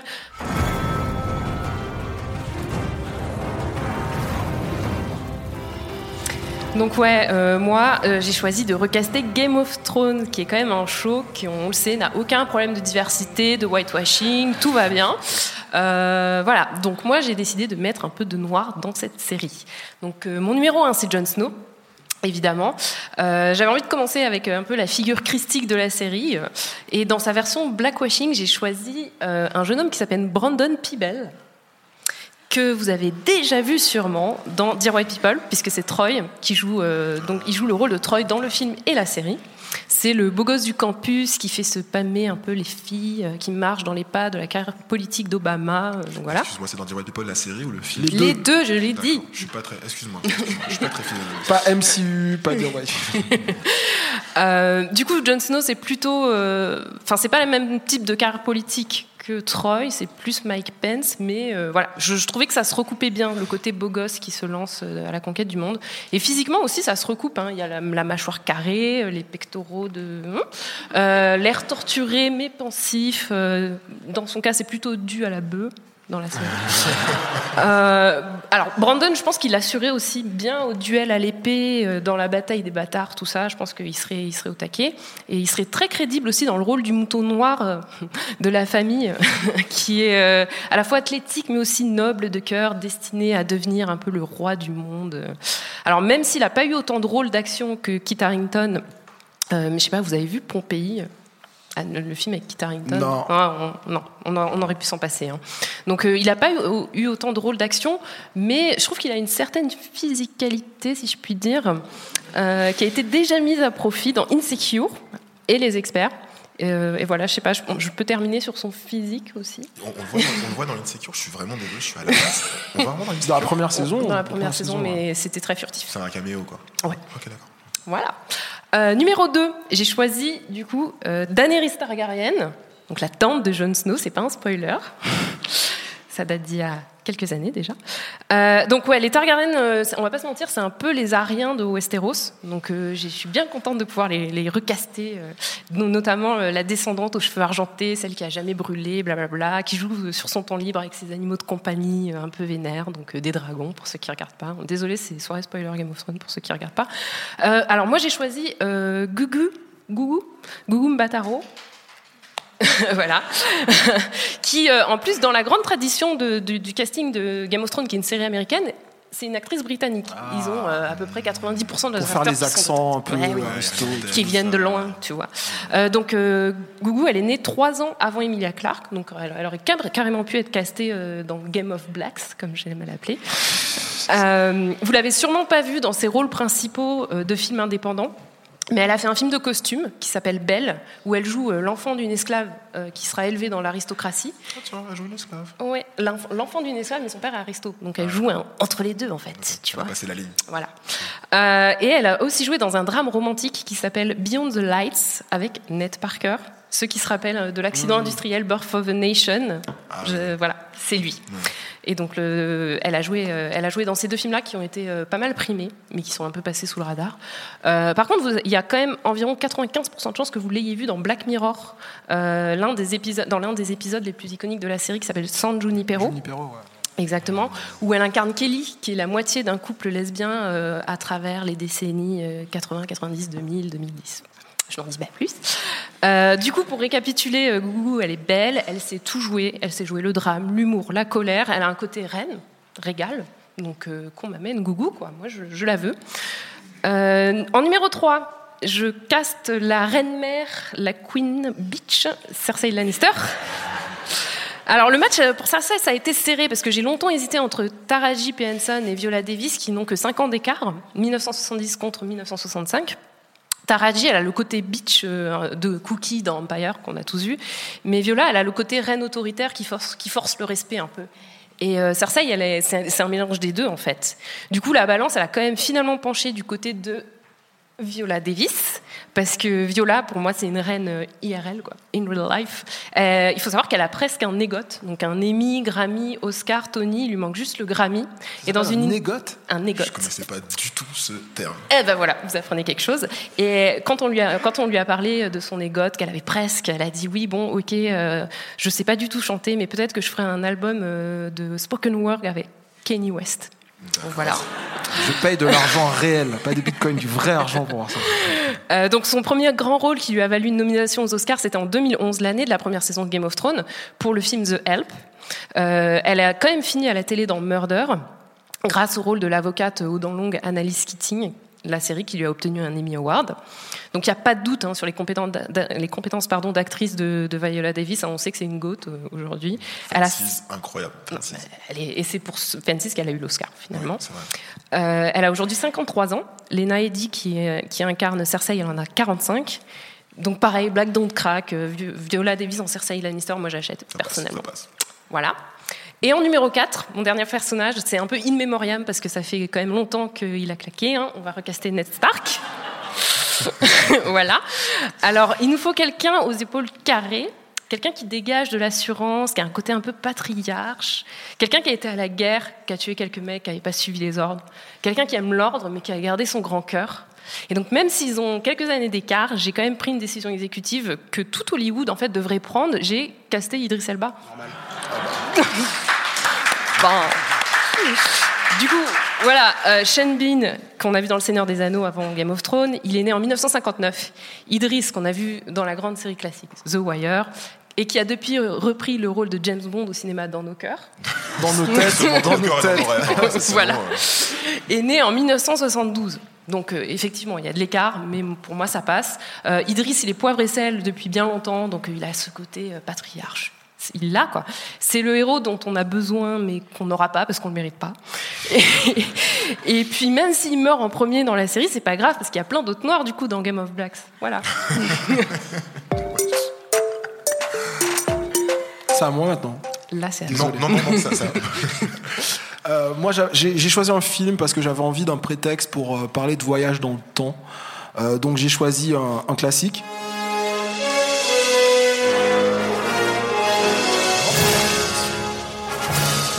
Retour vers le futur. Vous l'aviez ou pas Euh, donc voilà, le, le- le temps et la race, ça, ça donne, c'est un, c'est un sujet euh, inépuisable en, en comédie. Euh, Retour vers le futur en deux mots. Je, je sais qu'il y a des jeunes ici. Euh, on suit les aventures de Marty McFly, un, un lycéen un peu rebelle, mais pas tant que ça. Euh, il, il fait du rock et il a un skateboard. Alors, dans dans l'Amérique de Reagan, c'est c'est un peu- c'est presque un bad boy. C'est ça. Euh, il devient ami avec Doc Brown, un, savant fou qui crée quoi? Une machine à voyager dans le temps. Donc Doc Brown le renvoie 30 ans plus tôt, en 1955, où euh, Marty McFly va devoir manipuler ses parents pour qu'ils tombent amoureux l'un de l'autre au risque de disparaître lui-même. Cool. Sauf que pour un personnage noir, les enjeux sont différents hein, dans les années 50. Non, ça se passait bien. Non Comme disait quelqu'un qu'on ne peut pas citer, Louis C.K., euh, les Noirs ne peuvent pas déconner avec les machines à remonter dans le temps. Euh, avant 1980, non merci, je veux pas y aller. Donc, euh, à la place de Michael G. Fox qui joue Marty McFly ici, euh, je choisis, je prends la véritable star montante des années 80, le seul, l'unique, Eddie Murphy. Bien vu. Euh, ils sont tous les deux de 1961. Euh, Eddie Murphy, j'en ai parlé en, en long, en large, en travers dans l'épisode 2 euh, de cette saison. Je pense qu'il a largement euh, les épaules pour le faire. Faudrait peut-être raser la moustache pour faire le lycéen, mais, mais sinon ça va.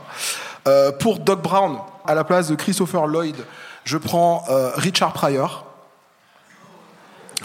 Légende du stand-up, ouais, ouais, ouais, légende du stand-up qui a déjà joué en fait euh, avec Eddie Murphy en vrai dans un film qui n'a pas du tout marché, qui s'appelle Les Nuits de Harlem, sorti en 89.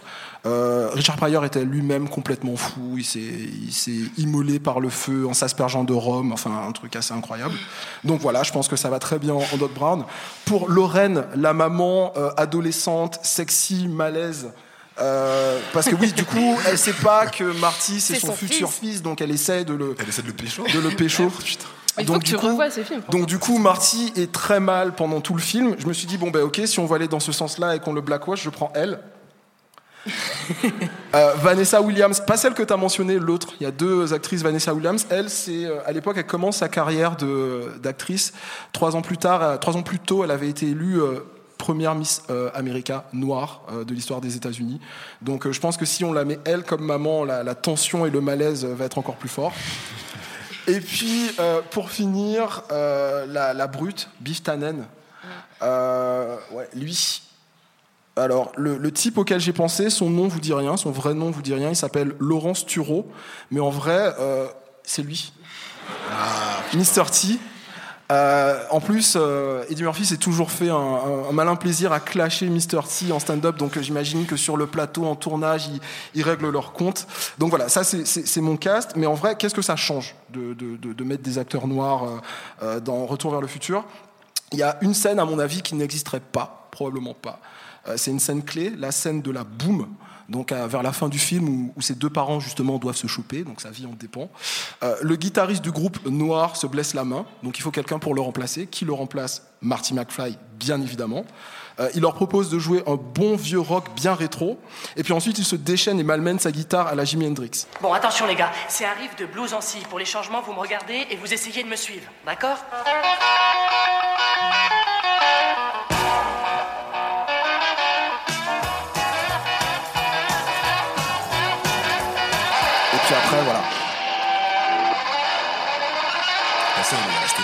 Vachement culte en fait, dans le film. Et il y a un petit kick à la fin. Donc les gens réagissent pas. Ah bah, je crois que vous n'êtes pas encore prêt pour ce genre de choses. Et en fait, c'est assez drôle, c'est bien amené. C'est un peu ce truc de voilà euh, la musique edgy. Il ramène la musique des années euh, 80 dans les années 50, etc. C'est bien amené. Il y a un petit problème dans cette scène. Euh, on voit un des musiciens, donc un des musiciens noirs, qui s'appelle Marvin Berry, qui appelle son cousin, son cousin Chuck pour lui faire écouter ce son, ce trop en avance sur son époque. Comme quoi, un blanc des années 80 qui retourne dans les années 50, tout ce qui peut amener, tout ce qui se passe des années 80 en innovation musicale, c'est le rock and roll. ok et, le- et- écoutez ça. Check, check, c'est Marvin. Oui, ton cousin Marvin Berry. Il y a quelque temps, tu m'as dit que tu cherchais un son nouveau, hein? Bon, alors, écoute ça Alors, le morceau que Marty joue s'appelle Johnny B. Good et c'est un classique écrit par Chuck Berry. Donc, en fait, euh, ce, qui- ce qui- ce que le film implique, c'est que c'est un blanc qui voyage dans le temps, qui a soufflé euh, le rock euh, à l'oreille des noirs, donc side eye. Merci beaucoup. Je pense que dans une version noire, Marty, en fait, il retournerait dans les années 50 pour essayer d'assassiner Elvis et de sauver le rock. Mais mais j'ai envie de vous dire, bon, les- C'est les- trop dark. c'est trop dark? Bah, les vainqueurs l'écrivent, les vaincus racontent l'histoire. tu fais trop plaisir, Voilà, c'est tout pour moi.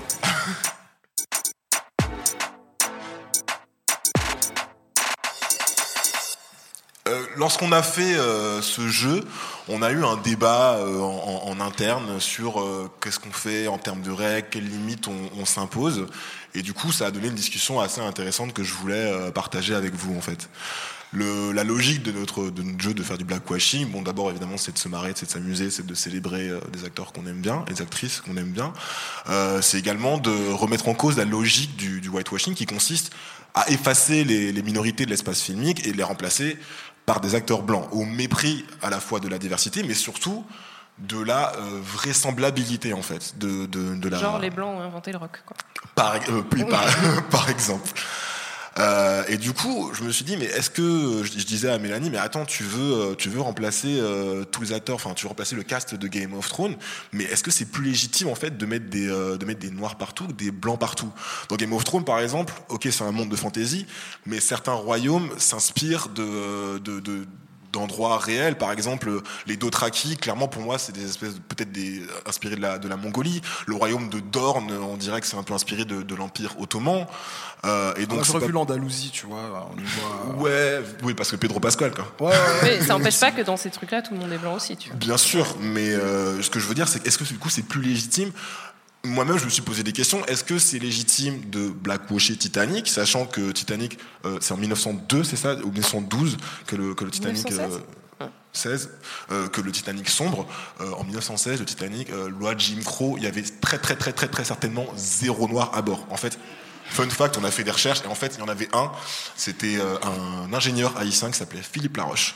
Voilà, comme quoi on apprend tous les jours. Mais en gros, je me suis dit, est-ce que finalement c'est euh, c'est vraisemblable de faire ça? Et d'ailleurs, s'il y avait, même s'il y avait un Renoir sur le Titanic, vous l'imaginez euh, essayer de, de choper euh, une meuf de, de la première classe euh, blanche, ça aurait été ça aurait été compliqué pour lui. Donc, euh, 1912 pour info.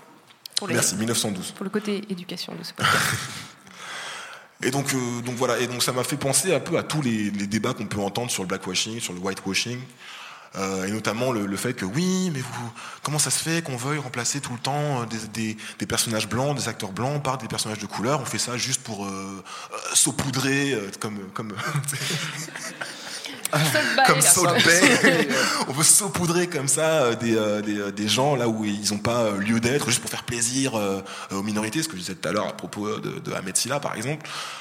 En fait, un film, un film par exemple sur la cour de Versailles de, de Louis XIV avec que des acteurs blancs, genre par exemple L'homme au masque de fer, Leonardo DiCaprio, tout ça, avec que des acteurs blancs, ça me choque euh, absolument pas. Parce Et que- est-ce que ça te choque, euh, Gérard Depardieu, qui fait euh, le conte de. Enfin, Alexandre Alexandre, Dumas. Alexandre Dumas, par exemple, tu vois. Ah ouais, bah ouais, là c'est là, bah, justement là c'est plus choquant et c'est pas la même chose. euh, on, nous, nous, on va pas s'indigner sur euh, le- un, un film sur la cour de Versailles avec des blancs. On va pas demander à ce que demain ce soit Omar Sy qui joue euh, Louis XIV. Vraiment c'est pas ça le c'est pas ça le point. C'est pas politiquement correct pour être politiquement correct. Par contre quand on mate une série culte comme Friends qui se qui se déroule en plein New York à Manhattan euh, et que on voit en 10 saisons zéro acteur à part à part euh, ma meuf Aisha Tyler. euh, Aisha Tyler euh, zéro acteur ou actrice euh, noire ou latino, là on, là on se pose des questions et c'est là où on appelle euh, les euh, LJW euh, de, de Twitter. Quand par exemple la BBC euh, produit un dessin animé qui date maintenant de 2014, mais là en fait le dessin animé a refait surface en 2017 pour une raison que j'ignore, Internet. Euh, Quand la BBC produit un dessin animé sur la Rome antique, et que l'un des personnages qui est dépeint, c'est un soldat, euh, de, un haut gradé, un militaire romain euh, qui, a, qui, qui est noir et qui est marié à une femme blanche et qui a des gosses métis. Quand les trolls d'internet commencent, à dire comment ça se fait qu'il y a un noir, il n'y a pas de noir dans la romantique, et qu'il y a une chercheuse d'Oxford qui s'évertue à dire si, en, fait, si, les mecs, c'est juste que l'histoire a été whitewashée et qu'on le sait pas, que c'est pas très bien connu du grand public, mais en fait, si c'est là en fait qu'il y a un vrai un vrai enjeu sur le sur le, le, le whitewashing et c'est là qu'en fait on, qu'on intervient nous Euh, il y a un autre truc qui est intéressant et c'est du coup quand j'ai eu le débat avec toi Mel on tu m'as tout de suite euh, fait remarquer ça c'est que ben par exemple qu'est-ce qu'on fait avec des trucs de fantasy comme euh, Game of Thrones Où il y a des dragons, mais il a ouais pas de voilà il y a noirs. pas de noir mais par contre des, des marcheurs blancs des marcheurs blancs Marcheurs blancs. Ironie, ça y en a, les dragons qui reviennent, les sorcières, etc. Il n'y a pas de sous. Par contre, quand c'est pour euh, remettre un noir euh, qui n'est pas un esclave, c'est plus compliqué. Euh, Il y avait un débat l'an dernier aussi, où il y a deux ans, euh, une polémique par rapport au film Ghost in the Shell. Euh, donc c'est Ghost in the Shell, c'est un manga euh, assez assez culte. euh, dans lequel euh, le, le personnage principal c'est un c'est un androïde c'est c'est une femme euh, androïde une femme robot et donc euh, le rôle avait été attribué dans la dans, dans la- l'adaptation américaine à euh, Scarlett. Scarlett. Merci, Scarlett Johansson. Et donc tout le monde a fait Ah, comment ça se fait qu'elle soit pas japonaise? Mais c'est quoi en fait l'ethnicité d'un d'un- d'un- robot Après, le casting de Scarlett, il- ça lui demandait juste de jouer un robot, ça, elle a les qualités. hein. C'est shade, c'est petit. Mais euh, bon. Mais voilà, du coup, il y, il y a un- il y a un débat qui est intéressant et je trouve que voilà, euh, tout n'est, désolé pour l'expression, mais tout n'est pas tout noir, tout n'est pas tout blanc. Ni- c'est bon, ça c'est fait. Euh, ni dans un sens ni dans l'autre et ça pose des, ça pose des questions intéressantes et je voulais vous les mettre euh, sur la table. Donc voilà, on s'est posé toutes ces questions avant de faire le jeu.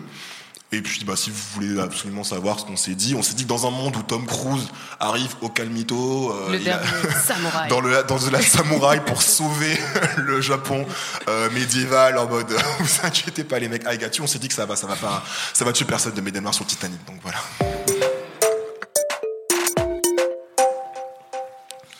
Ok, donc euh, c'est le moment des recommandations. Les recommandations. Du cheap. Euh, du coup, moi, j'ai décidé d'être hyper corpo ce soir. euh, à l'occasion de ce live. Euh, et j'ai décidé de recommander deux podcasts de chez Binge Audio. Euh, J'aimerais parler de Kif Taras et de Miroir Miroir, qui sont aussi appelés les podcasts sponsorisés par le Grand Remplacement. Non, je rigole. hein. Mais en fait, 2010 2077, ça arrivera vite hein, en France. C'est 2000 2077 Oui, la date française j'ai fait tu- des recherches. Euh, oui. au States c'est 2050 ça va encore. Ouais, 2044. eux, c'est avant et nous, c'est 20 ans. Ouais. on est toujours en retard sur les States de toute façon Notez la date. On est différents. Euh, donc voilà, on va parler de Kif Taras pour commencer.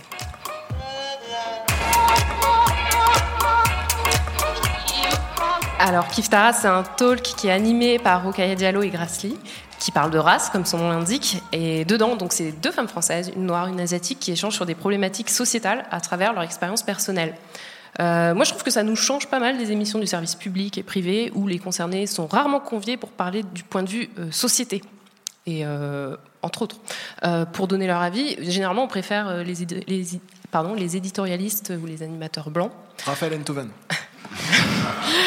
Alors pour l'instant, il n'y a que 7 épisodes de Kif Taras, mais qui sont de qualité. Euh, J'en commande deux en particulier. Euh, celui sur, euh, qui s'appelle La geisha, la panthère et la gazelle, qui aborde l'e- l'exotisation et la fétichisation des femmes non blanches dans la culture occidentale, notamment par le porno. Je trouve que c'est vraiment une réussite. Et euh, le deuxième, c'est Les Blancs ont-ils une couleur qui est à faire écouter à tous vos amis blancs au Nouvel An pour les aider à se déconstruire. Euh, parce que non, le blanc n'est pas neutre. Donc euh, c'est une bonne piste de réflexion.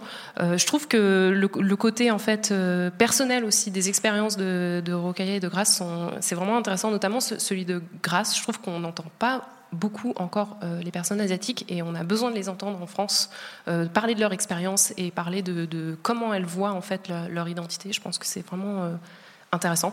Donc voilà, Kif Taras, c'est un mardi sur deux sur Binge Audio. Donc Mi- Miroir Miroir, qui est animé par la journaliste Jennifer Padjemi, qui est parmi nous ce soir. On l'a déjà, applaudissez-la bien fort on l'a déjà accueillie dans le chip. Elle nous soutient vraiment depuis le début, Jennifer. Donc big up.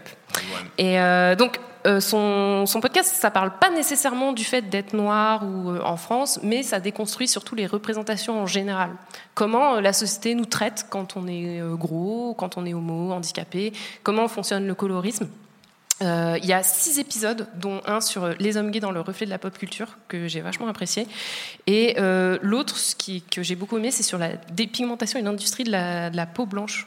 Donc, moi, je trouve pareil que, en fait, c'est intéressant. Euh, les invités sont vraiment toujours euh, calés sur leur sujet et euh, vont toujours apporter quelque chose de plus que ce qu'on peut lire quand on lit un article dans un magazine mainstream français. Voilà. elle a reçu aussi Marie Da Silva, qu'on avait aussi vu dans le podcast, que, qui, je trouve, est toujours une. Enfin, moi, à chaque fois que j'écoute euh, cette, fille, euh, j'ai le, cerveau qui explose parce que j'apprends toujours plein de trucs sur comment euh, gérer le fait d'être une minorité et comment ne pas se laisser définir par le regard que la société a sur nous, mais en fait poser nous-mêmes nos propres limites, dire voilà, ça j'accepte, ça j'accepte pas, ça je le suis, et même si on me dit que je peux pas l'être, je le suis. Donc, miroir, miroir, pareil, c'est un mardi sur deux aussi sur Binge Audio.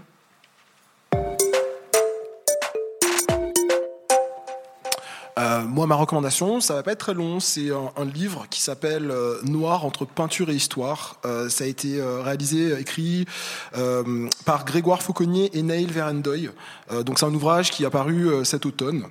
Ça rassemble environ 300 œuvres d'art qui questionnent la représentation des personnes noires dans l'art européen depuis le Moyen Âge. Donc, il y a une cinquantaine d'œuvres qui sont, qui sont détaillées, qui sont regroupées dans une, dans une dizaine de thèmes différents. Euh, c'est assez varié, euh, c'est beau.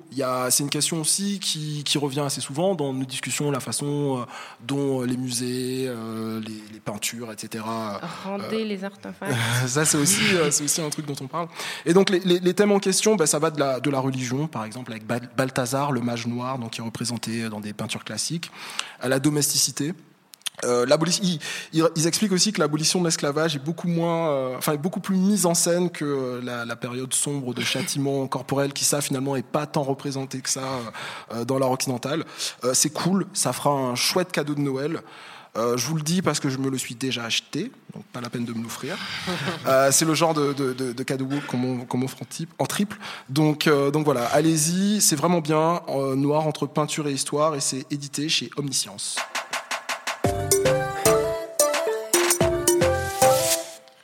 Moi, ma recommandation, ça va être un peu moins, un peu moins intello que celle de Kevin. Désolé, Euh, désolé, j'arrête. Mais euh, j'arrête de t'intello chez mais, mais euh, ça va être un peu plus fun aussi. C'est euh, une comédie euh, de danse euh, qui s'appelle Step Sisters. Euh, c'est l'histoire de Jamila, qui est une, une étudiante afro-américaine qui fait partie d'une sororité. Vous savez, c'est comme les, euh, les fraternités, vous savez, les frat boys, ces espèces de, grands, de grandes maisons dans lesquelles les, les- les étudiants vivent en, en- en communauté. Sauf que là, c'est la même chose avec que des femmes. Euh, entièrement composées de femmes noires. Et leur euh, passion, c'est le stepping. Pour ceux qui savent pas ce que c'est que le stepping, ceux qui ne sauraient pas ce que c'est, c'est cette espèce de danse ultra euh, chorégraphiée. Tu peux nous faire euh, une démo ou- alors ça va être difficile, très très difficile. Mais en gros, on tape des, on tape des mains, on tape des pieds sur le sol et euh, on envoie des invectives très puissantes. On dirait un peu, on dirait un peu un haka. Tu sais, on dirait un peu un haka, on dirait un peu une, on dirait un peu une danse presque martiale. Et en fait, c'est, euh, c'est très chorégraphié, c'est très impressionnant à voir. Et, euh, et en fait, c'est typique des universités euh, afro-américaines, euh, les HBCUs comme on les appelle. Je sais pas si vous avez vu le Coachella de Beyoncé, quelqu'un, le concert de Coachella. Qui n'a pas vu? Levez la main. Ouais, enfin, on, va faire, on, va, on va faire- on va faire l'inverse. Qui a osé ne pas voir le concert de Beyoncé à T'as Coachella? pris combien de temps à voir Lemonade, François? Dis la vérité. Deux ans. Ah, real talk. Le gars, arrête de, de m'exposer comme ça. Euh, bref, le début du concert, vous savez, avec euh, les, mecs qui jouent de la trompette et qui tapent et qui crient et qui s'insultent, etc. Quand il fait Lick my balls, et ben ça, c'est un hommage justement à la culture des HBCUs et, euh, et du step-in. Et donc, bref, Jamila, pour obtenir une lettre de recommandation euh, à l'université Harvard, elle a besoin de de- d'aider. elle se retrouve obligée en fait par un de ses doyens d'aider, d'apprendre le, le stepping à un groupe, à une sororité de, de femmes blanches. Et donc,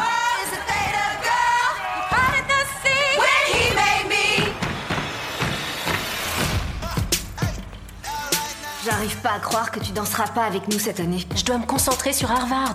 Il y a une vidéo circulant sur le net qui montre une sœur des Sigma Beta Beta s'envoyer en l'air dans leur jardin.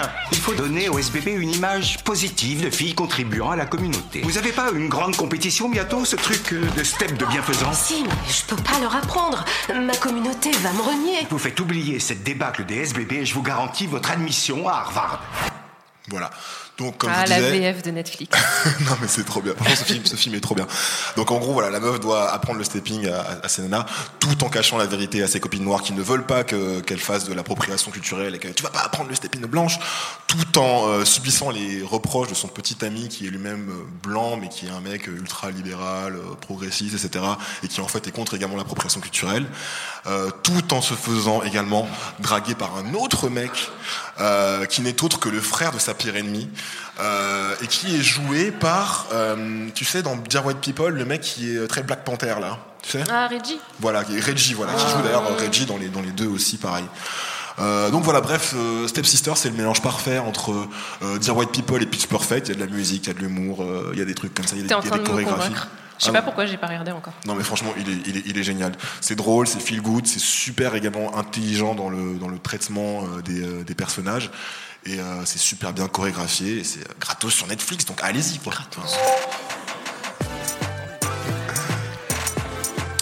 Voilà, c'est la conclusion. C'était le chip. On revient dans 15 jours, c'est ça? Ouais. En fait, ce sera un épisode un peu spécial. Oui, du Ce coup, sera parce l'épisode, que. euh, en fait, on sera en slip chez nous, et on aura déjà enregistré euh, une semaine avant. quoi. Oui, voilà, c'est ça. En fait, on retourne dès, dès demain en studio pour enregistrer le prochain chip. Du coup, euh, il n'y aura pas de trash ou iconique. On, sera- on va un- faire un truc un peu adapté. Voilà. Merci d'avoir été là avec nous euh, ce soir. Ça nous a fait Merci à super vous. plaisir. Merci à vous. franchement.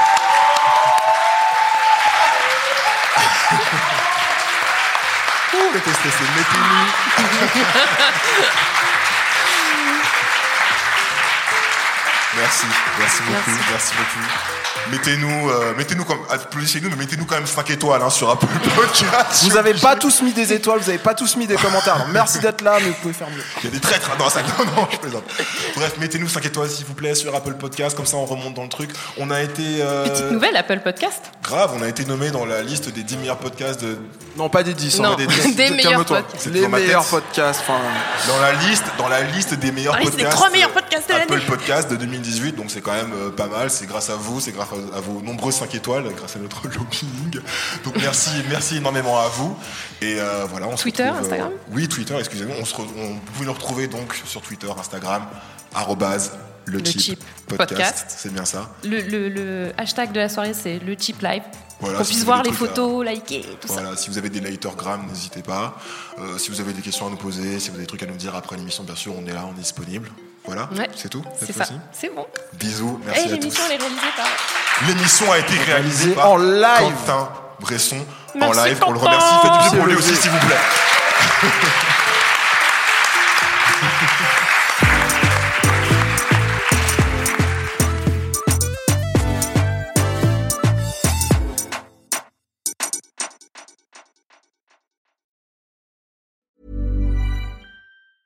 Normally, being a little extra might be a bit much, but not when it comes to healthcare. That's why United Healthcare's Health Protector Guard fixed indemnity insurance plans, underwritten by Golden Rule Insurance Company, supplement your primary plan so you manage out of pocket costs. Learn more at uh1.com.